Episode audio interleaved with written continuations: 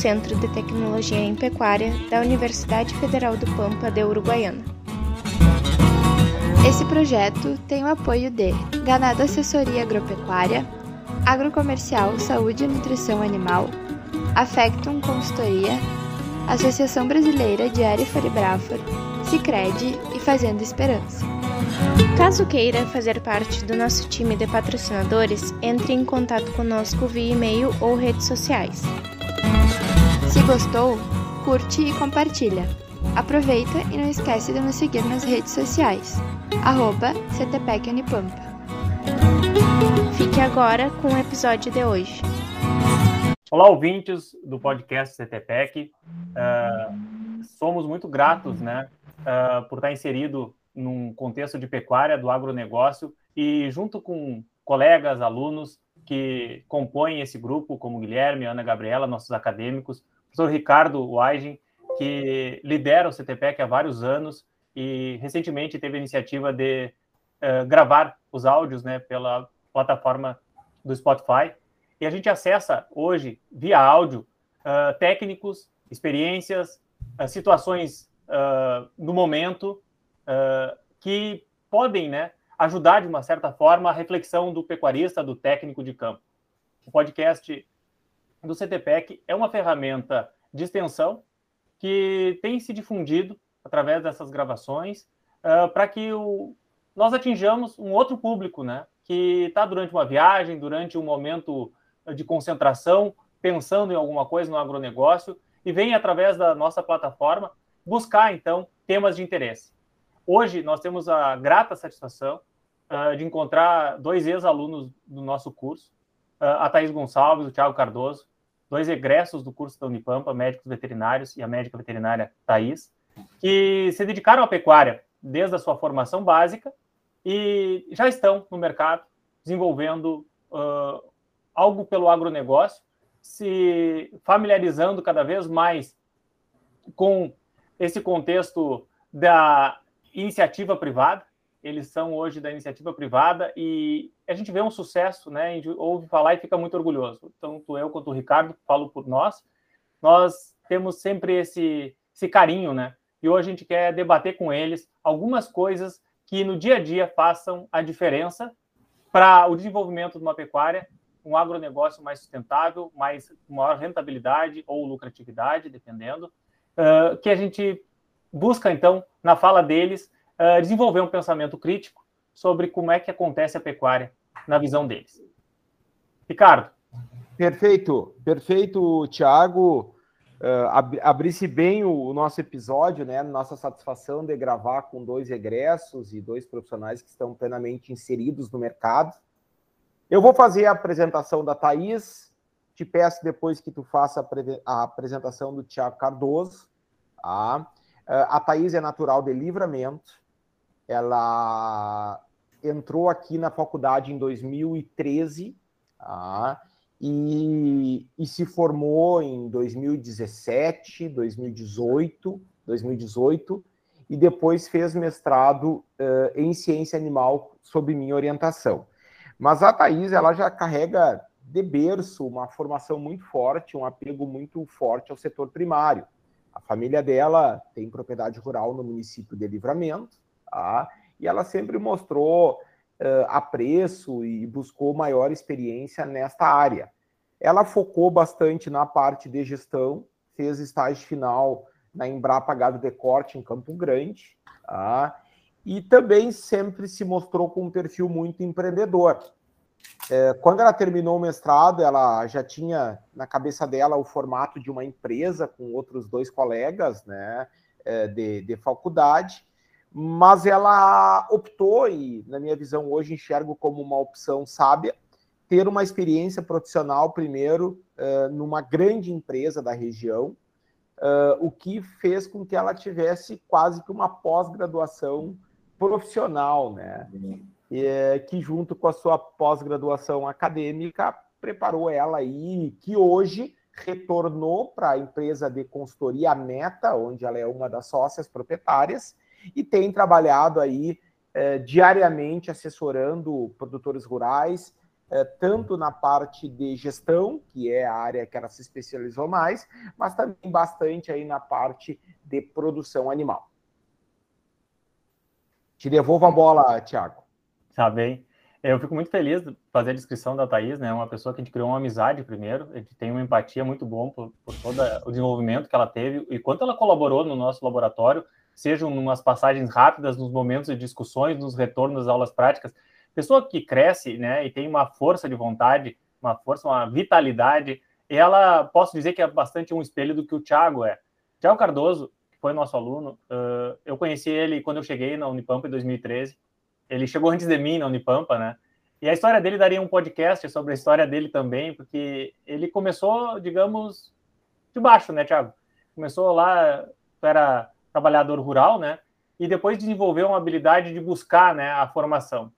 E talvez os momentos mais eh, felizes que eu trago, assim, nesses, eu estou há exatamente nove anos aqui na Unipampa, que um dos momentos mais felizes foi quando eu recebi um telefonema de uma empresa que ele trabalha hoje, que é Santa Ângela, perguntando sobre uh, como ele era, né? Se ele poderia assumir uma, uma responsabilidade.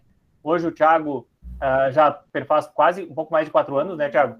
Que tu está desenvolvendo hum. atividade na Santa Ângela, não?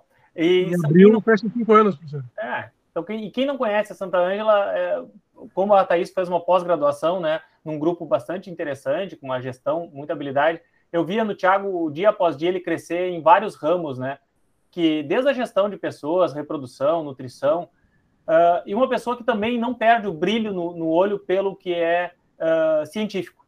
Tá? Ele se preocupa em misturar a ciência com aplicabilidade no campo, aquilo que é factível, né? aquilo que existe no campo. E eu acho que resume o Thiago. Ele é um cientista de bota e bombacha em cima do cavalo, na caminhonete, no computador, no Excel, uh, no dia a dia, uh, numa feira, na escolha de um reprodutor, na busca do melhor técnico para complementar a, a, parte que a fazenda precisa, uh, humildade, sobretudo. Então, a gente vai ter um bom momento aqui para discutir com eles, de, com tanto perfil assim, uh, desses dois. O meu sonho era ter a fazenda e contratá-los, né?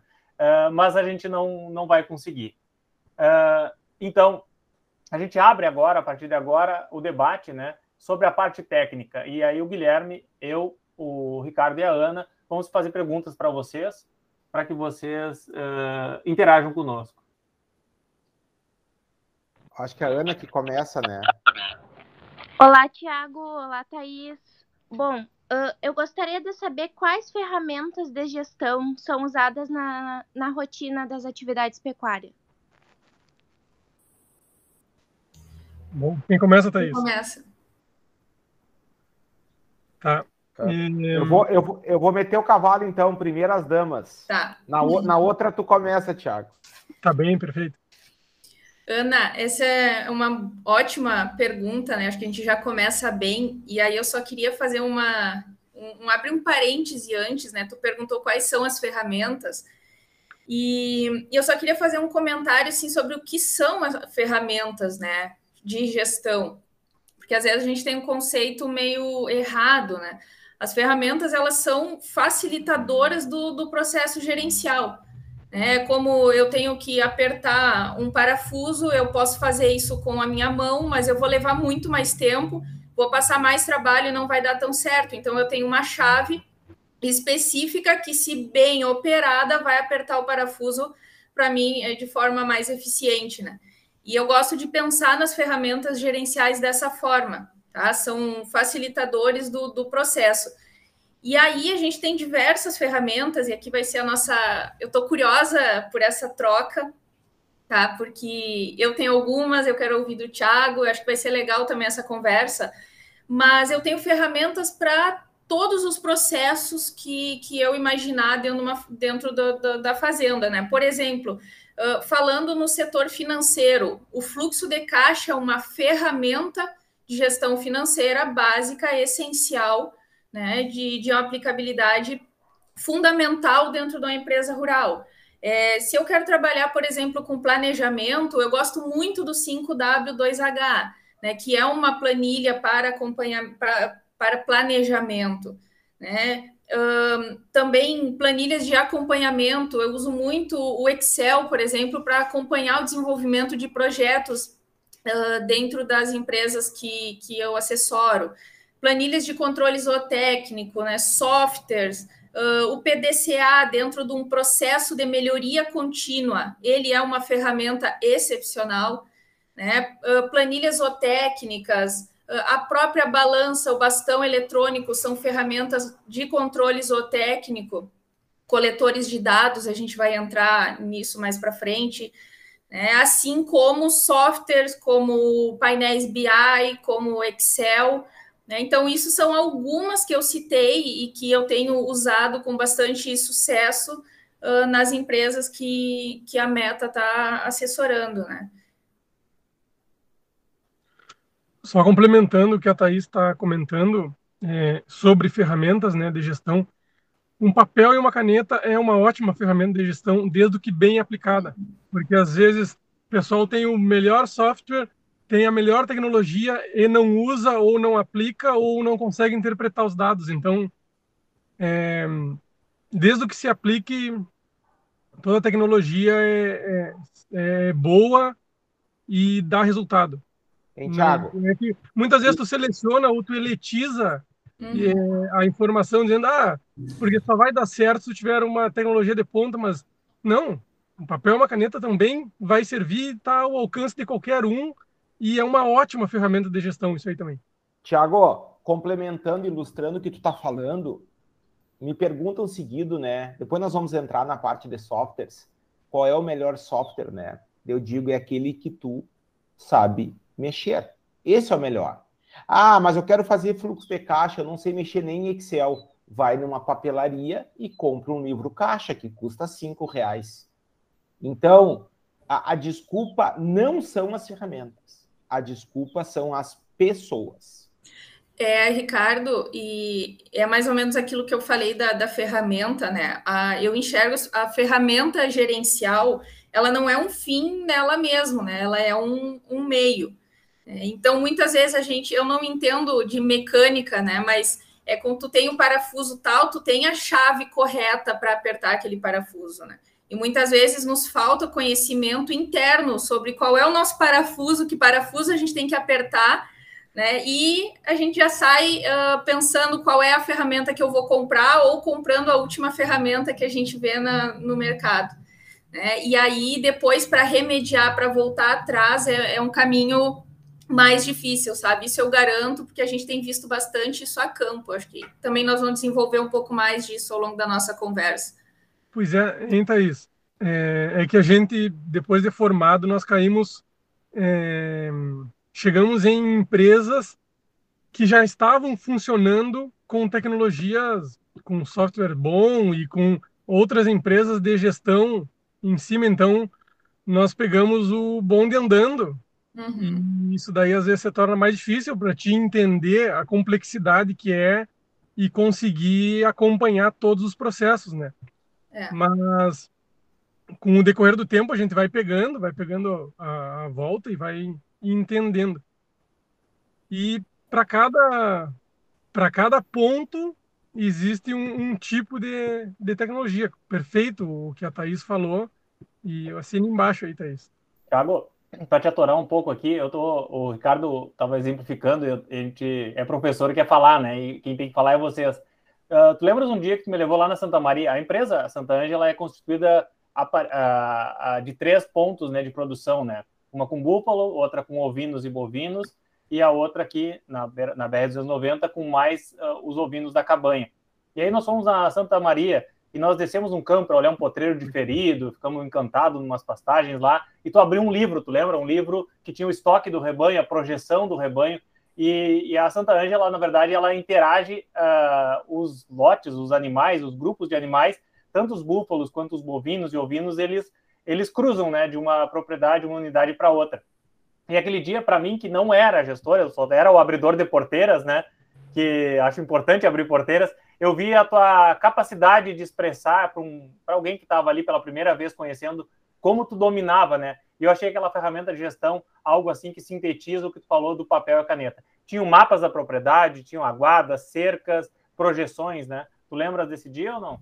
Sim, sim, ainda sigo usando o meu livro de, de estoque. É... Tem, Thiago. É, só, uh, tem cadernos de campo, né? Eu me lembro também, eu conheço do Thiago aí também, já andei com ele na, na caminhonete, já vi esses controles, né? É, mas só para exemplificar outra, outro, outra ferramenta de gestão é uma agenda, né? Uhum. No momento que tu tem um planejamento, que tu tem claro por escrito é, quais são teus planos de curto, médio e longo prazo e tudo isso num espaço temporal de meses e de dias, tu tem uma ferramenta de gestão, né? Então, Ricardo... uma agenda é talvez a mais antiga de todas as ferramentas de gestão. É, um quadro no galpão, por exemplo, é uma baita ferramenta de gestão também, aplicada ao pessoal de campo, até seguindo na pergunta da Ana. Né? Um quadro, um quadro branco desses na parede do galpão, né? com, com informações do dia a dia, é uma baita ferramenta para o próprio capataz trabalhar e para o gestor poder acompanhar, por exemplo. Hoje, o WhatsApp tem se tornado uma ferramenta de gestão também.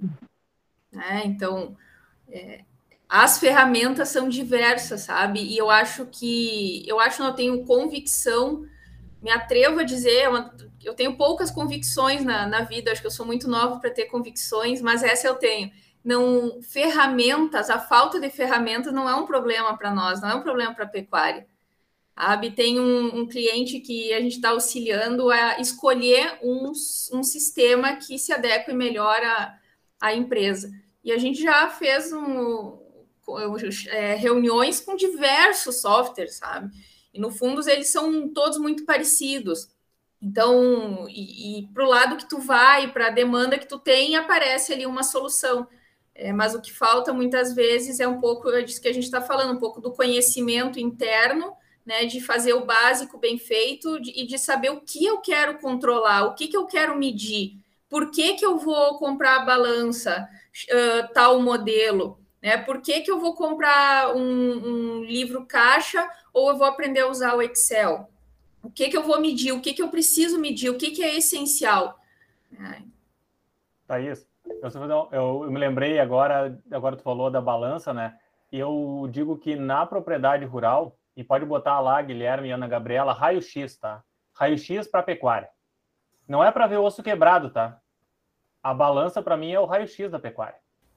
Porque ela enxerga aquilo que tu não viu, aquele ponto que está doendo, aquilo que tu não ganhou naquele mês, naquele lote, naquela expectativa do GMD, naquilo que tu vê por fora, que é o score corporal, que é uma ferramenta, né? Analisar e anotar o score corporal de um lote.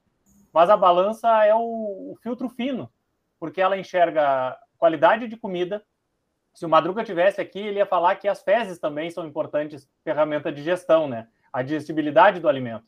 Mas a balança, outro dia o Thiago emprestou uh, um lote para fazer um experimento e era muito interessante. Ele emprestou uma balança, eu acabei usando ela, mesmo não usando com uma, tanta frequência como ele, e eu olhando lá o desempenho do lote, né, com ou sem vermífugo, né, Thiago Cardoso, aí eu olhava assim, ó, esse ganhou 520, esse ganhou 620, esse ganhou 260, esse ganhou 80 gramas. Aí eu olhava ele fazia parte do nosso experimento, ele era do grupo controle, que não recebeu o vermífugo.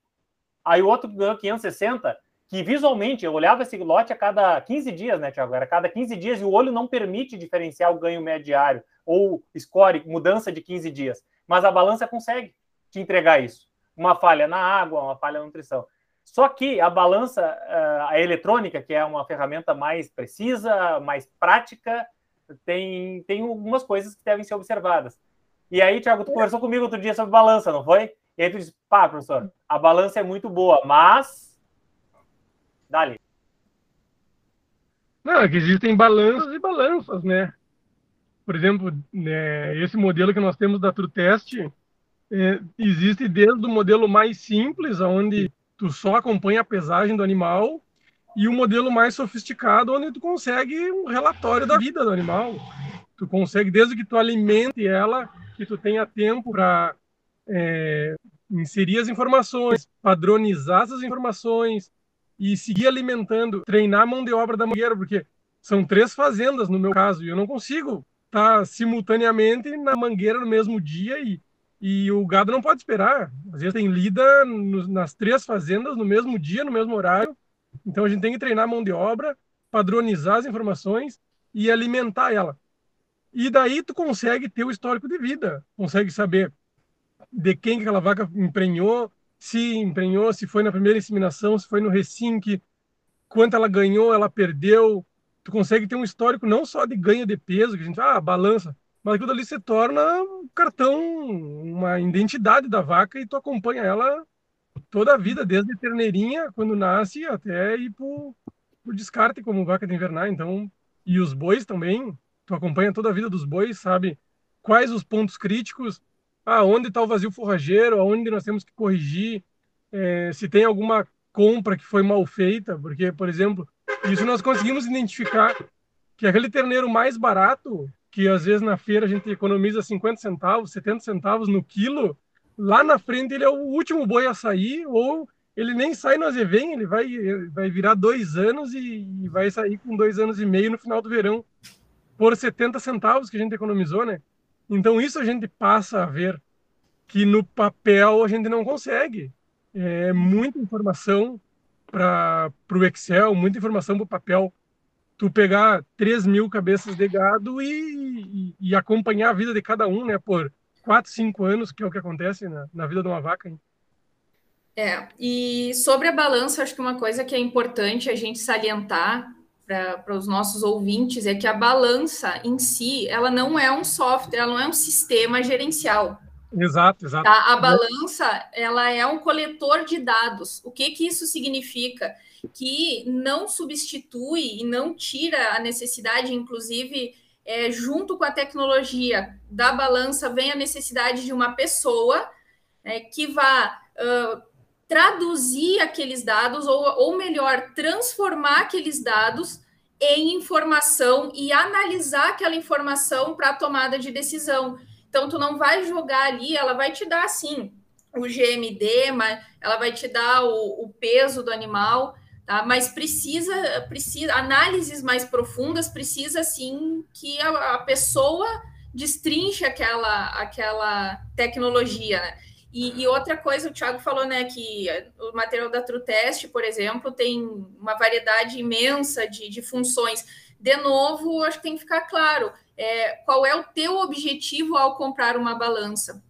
Né? Ah, eu vou controlar, para mim é importante controlar só o peso e ele mandar para o celular, para mim é o suficiente. Ok, o modelo mais simples faz isso. Não, eu quero controlar a origem dos meus animais. Então, o modelo Y é o mais importante. E isso eu falo, assim, saliento, porque eu tenho visto muitas vezes produtores que são assessorados só por quem vende. Tá? E aí empurram a balança que convém ou a mais cara, mas não é a balança em si o mais importante. Né? Ela é, de novo, né? ela é uma ferramenta que tem que estar adequado à minha necessidade. Então, eu tenho que conhecer a minha necessidade de forma bem clara. É, isso é uma das primeiras coisas que a gente, quando comprou a balança, nós fomos nos dar de conta, né, que ela é uma ótima, excepcional coletora de, de, de informações. E ela só se torna interessante com o passar do tempo. As primeiras semanas não tem muita graça, porque aquela informação está solta, né? Então, quando começa a ter um histórico, daí que começa a ficar boa a brincadeira. É. É, não, sem dúvida, sim. Antes eu, eu quero ter uma pergunta na sequência, mas eu também tenho esse entendimento, assim, que a balança é um insumo básico, né? Quando se fala em gestão. É tão importante como tu ter um bom coxo, tu dar um bom suplemento, tu ter uma boa cerca, é tu ter uma boa balança, mas acima de tudo extrair e analisar informações dela, né? É, mas vamos uh, em frente e nessa linha assim de ferramentas, né? A gente falou de balança e softwares de gestão na pecuária. Qual é a experiência que vocês têm? Uh, e não se preocupem assim em citar nomes, porque nós não vínculo comercial com nenhuma empresa, né? Vocês citaram bastante a TrueTest ali, nós podíamos falar da Gallagher também, que é uma excelente balança, mas uh, podem citar, não tem problema algum. Bom, posso começar, Thaís? Tá nós ainda não achamos um software para processar os dados da balança. Nós temos alguma coisa que eu estou conseguindo fazer no Excel, é, manual, boto ali, vou, vou quebrando cabeça e dando uma estudada, mas ainda não conseguimos um específico para isso. Até já tivemos algumas reuniões, mas não, não fechamos negócio. É, quanto aos softwares de gestão é, financeira, hoje a Cabanha Santa Ângela trabalha com as safras e cifras que tem o SCAD. E ele, ele é muito bom na parte de gestão financeira, para o que é o que ele para o que ele serve, né, que ele, mas ele não vincula a produção. Então tem uma, uma falha aí que ele não conversa muito bem com a produção. Ano passado nós tentamos com a Conectere e também não tivemos sucesso. É, porque o software ele tem que te dar uma possibilidade de tu editar ele, né? Editar algumas coisas, não pode ser uma coisa engessada, porque cada fazenda tem as suas peculiaridades, tem as suas diferenças, tem o seu sistema, tem detalhes que são únicos em cada fazenda. Então é muito difícil encontrar. E muitas vezes o que serve para nós não vai servir para Thaís, não vai servir para uma outra fazenda, então é, é único, assim, não, não tem como tu indicar, dizer, ah, esse é o melhor ou aquele é o melhor. É, tem que ir testando, usando e, e, e vendo se se encaixa para o que a gente precisa e, e ir testando. Essa é até achar o, o que se encaixe bem. É, o pulo do gato do, do software, né, é que ele minimiza erro humano. Tá? Ele e otimiza o tempo. Se pudesse há só duas, duas destaque para o que, que, é principal, assim, falando em software, a principal vantagem é isso, otimização do tempo e minimização de erros. Só que o software também não é a solução do, dos problemas da gestão dentro de uma propriedade. E aí muitos começam errando nesse sentido. Ah, eu preciso melhorar a gestão, vão lá e compram um software. Não é por aí. É, primeiro, ele, como muito bem falou o Thiago, eles são engessados, e é natural que seja assim. É muito difícil um software é, por questões logísticas deles, né? Mas uh, ficar customizando para o cliente, eu não conheço um que faça isso assim de forma tão intensiva, né? Uh, então, tu nunca vai ter um software perfeito. Eu poderia citar ótimos softwares aqui, Connectere, eu já vi funcionar, estou vendo funcionar muito bem para algumas propriedades. GA, eles estão com um trabalho sensacional o iRancho, o Prodap, JetBov. Então, de novo, não é a falta de, de software não, não é um problema. O que eu vejo é que para nós no Rio Grande do Sul, essa é uma onda que recém a gente vai começar a surfar, tá? Essa a, a onda dos sistemas gerenciais. A gente esbarra muitas vezes na, na parte cultural mesmo. Né? Então a gente está aprendendo a usar uh, softwares. É, muitas vezes, para tu usar o software A, B ou C, tu vai ter que fazer um, adequações no teu próprio manejo. Eu já vivi isso dentro da empresa onde eu trabalhei, que o sistema era excepcional, uh, mas nós precisávamos ajustar a saída dos lotes para que o lançamento ficasse correto dentro do sistema. Né? E, e aquilo mexia com, com a cultura, tá? com, uma, com um aspecto cultural ali. Sempre se fez assim, e esses dias é interessante, eu estava uh, conversando, estava numa reunião com um cliente, e ele falou justamente isso. Ele falou: Olha, eu quero implementar um software, e eu sei que isso vai pedir uma mudança na nossa cultura interna, e nós vamos fazer o que tiver que fazer para que a gente consiga usar uma ferramenta, seja ela qual for. Então tem que ter também esse jogo de cintura quando tu vai implantar uma, uma ferramenta dessas. Tu vai ter que usar o chip para o chip eletrônico e o bastão para lançar os animais dentro do sistema, senão tu vai sofrer horrores fazendo isso manual, muitos nem aceitam manual. Tu vai ter que usar balança, tu vai ter que. Isso vai afetar o teu manejo, tem que manejar os animais de forma mais tranquila, vai levar o computador para a mangueira. Né? Então, tem, tem uma série de, de pormenores que a gente tem que considerar quando fala do uso de software. É muito bonito, né? Quando a gente olha os vídeos e tal funcionando mas tem que, tem que ter um, um olhar crítico e cuidadoso na hora de implantar. Uh, eu só queria fazer um comentário uh, que, de novo, né, as pessoas são cruciais nesse processo de escolha de software. Tu pode comprar um software de 50 mil reais, um software de 100 reais ou até softwares free que tem aí na internet. Se não tiver gente engajada e responsável por isso, não vai andar. Então, isso para mim é crucial. Outra crítica que eu vejo muito grande aos softwares: eles não se comunicam financeiro com o zootécnico. Exato. Tem que ter duas, uhum. tem que ter duas ferramentas, um é. financeiro e um zootécnico. Sim, um, alguns sistemas até dizem que fazem isso, mas particularmente eu vejo mais relatos de críticas do que de satisfação, tá? De não ser um sistema, uh, vamos dizer, completo, né? Mas aí que existe a customização dos softwares. Tu vai pagar um pouco mais, mas daqui a pouco tu contrata uma empresa que customiza algo para ti, tá? Então, assim, uh, para atender as empresas de softwares, né? É, não é, tem muito software bom no mercado. Muito, uhum. muito, muito. A Thaís citou um monte, o Thiago citou outros ali, é, o grande desafio é disciplina, é organização, é pessoas para fazer a roda girar.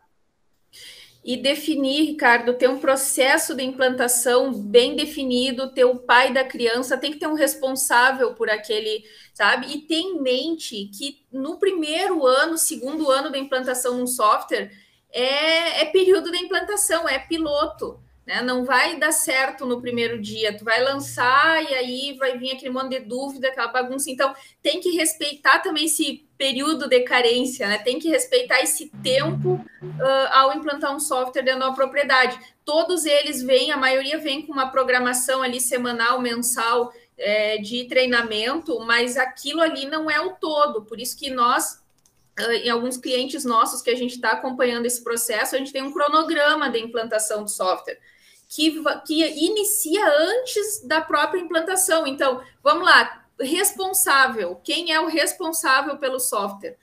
Né? Um, rotinas, as rotinas que demanda para o software, quem, quem e quando vão ser feitas. Né? Aí sim entramos, não, então vamos lá, agora vamos marcar a data das reuniões com a empresa que vai fazer a implantação. É, tem que ter data ao módulo 1, então, vamos lá, sempre fica um tema de casa, tem que cadastrar o rebanho. E aí, cadastrou, deu certo, precisa de um acompanhamento, sabe? E isso a gente tem, tem visto que tem um impacto bem grande lá no final do software funcional ou não. Porque depois de iniciar errado, é bem complicado corrigir. E vai da complexidade da fazenda, né? Também, é, exato. A gente fala, ah, esse software é bom, esse software é ruim, e, e por exemplo, uma fazenda de cria tem uma venda no ano, não, não tem nenhuma compra, não tem saída de boi, só vende terneiro, e, e vai tranquilo, assim, ó. Então, às vezes, uma coisa mais simples. E às vezes tu pega uma fazenda aí que nem a Thaís trabalhava, que tá toda hora entrando boi, saindo boi, as fazendas se conversando entre elas, e agricultura junto e não sei o que. Daí, não, às vezes é impossível achar uma coisa que, que consiga conversar a parte de produção com o financeiro. Bom, então chegando chegando mais para o final do nosso podcast, eu queria saber da Thaís e do Thiago uh, que dicas vocês, né, que são ex-alunos da Unipampa e já estão no mercado de trabalho, dariam para nós que ainda estamos na universidade, né, o que vocês faziam diferente? Para que lado vocês aconselham a gente ir? Bom, essa aí eu vou. Essa aí eu, eu, eu gostaria de falar primeiro. Eu acho que a principal coisa, principalmente para essa pessoa que ficou dois anos sem ter aula presencial e sem ter aula, é, tudo aula à distância, né? A principal dica é sair de dentro da universidade. Aproveitar o máximo possível para fazer estágio, para sair dos muros da faculdade, porque é a chance que vocês têm de errar. O estagiário ou o aluno, ele, ele erra e, e não tem problema. Agora, depois que tu tá formado, daí tu não tem chance de errar. Daí não tem não tem restart. Com... Bom, é, disso, de, de sair de dentro da faculdade, fazer o máximo que der de estágio, aproveitar as férias, aproveitar final de semana, as tardes livres, sair, acompanhar um veterinário. Eu acho que isso daí é uma, a principal dica. E uma coisa que eu não fiz durante a faculdade, que eu acho que, que é a minha dica de o que, que eu não fiz, que eu acho que tem que fazer, é focar na parte financeira do negócio. Seja para pet, seja para clínica, seja para produção pecuária, o que for. Foca na viabilidade econômica, é, valor, é, colocar valor nas coisas, porque muitas vezes os professores dizem essa é a melhor técnica, esse é o melhor medicamento, essa é a melhor forma de fazer. Mas, e a gente acaba não perguntando, tá, mas e você paga fazer isso aí? É a melhor técnica e o, o proprietário do cachorrinho ele vai pagar por isso? Então, colocar cifras na, na, nas técnicas aí para ver se elas se encaixam e se valem a pena. Contigo, Thaís. Bueno. Uh, da minha parte, sabe que eu vou começar pelo que deu certo, tá? O que eu acho que, que é, é benchmarking, né? O que eu, que eu fiz que, que eu acredito que, outro, que outros jovens possam replicar. Né? Desde o início da faculdade, é muito comum a gente ouvir, assim, da, da gurizada, e a gente, quando entra na faculdade, agora estou na faculdade, pelos próximos cinco anos, é, eu vou construir a, minha vida profissional e aí quando for uh, quando, quando eu me formar aí vamos vamos ver. Aí eu vou ser profissional é, uma coisa que eu coloquei na minha cabeça no primeiro semestre foi que a minha vida profissional já estava começando ali sabe? Eu já, já estava vivendo a minha vida profissional ela não ia começar depois que eu tivesse o CRMV ali eu estava construindo a minha formação. A aluna que eu seria ali dentro é a profissional que eu ia ser lá fora, para o meu cliente, seja ele qual for na área uh, que fosse. Né? Eu sempre tive em mente já o, o, que eu queria, mas isso independe de grandes animais, de pequenos animais, de clínica, de gestão. É, eu, eu diria assim, ó, encarem a vida acadêmica como o início já da vida profissional de vocês. Né?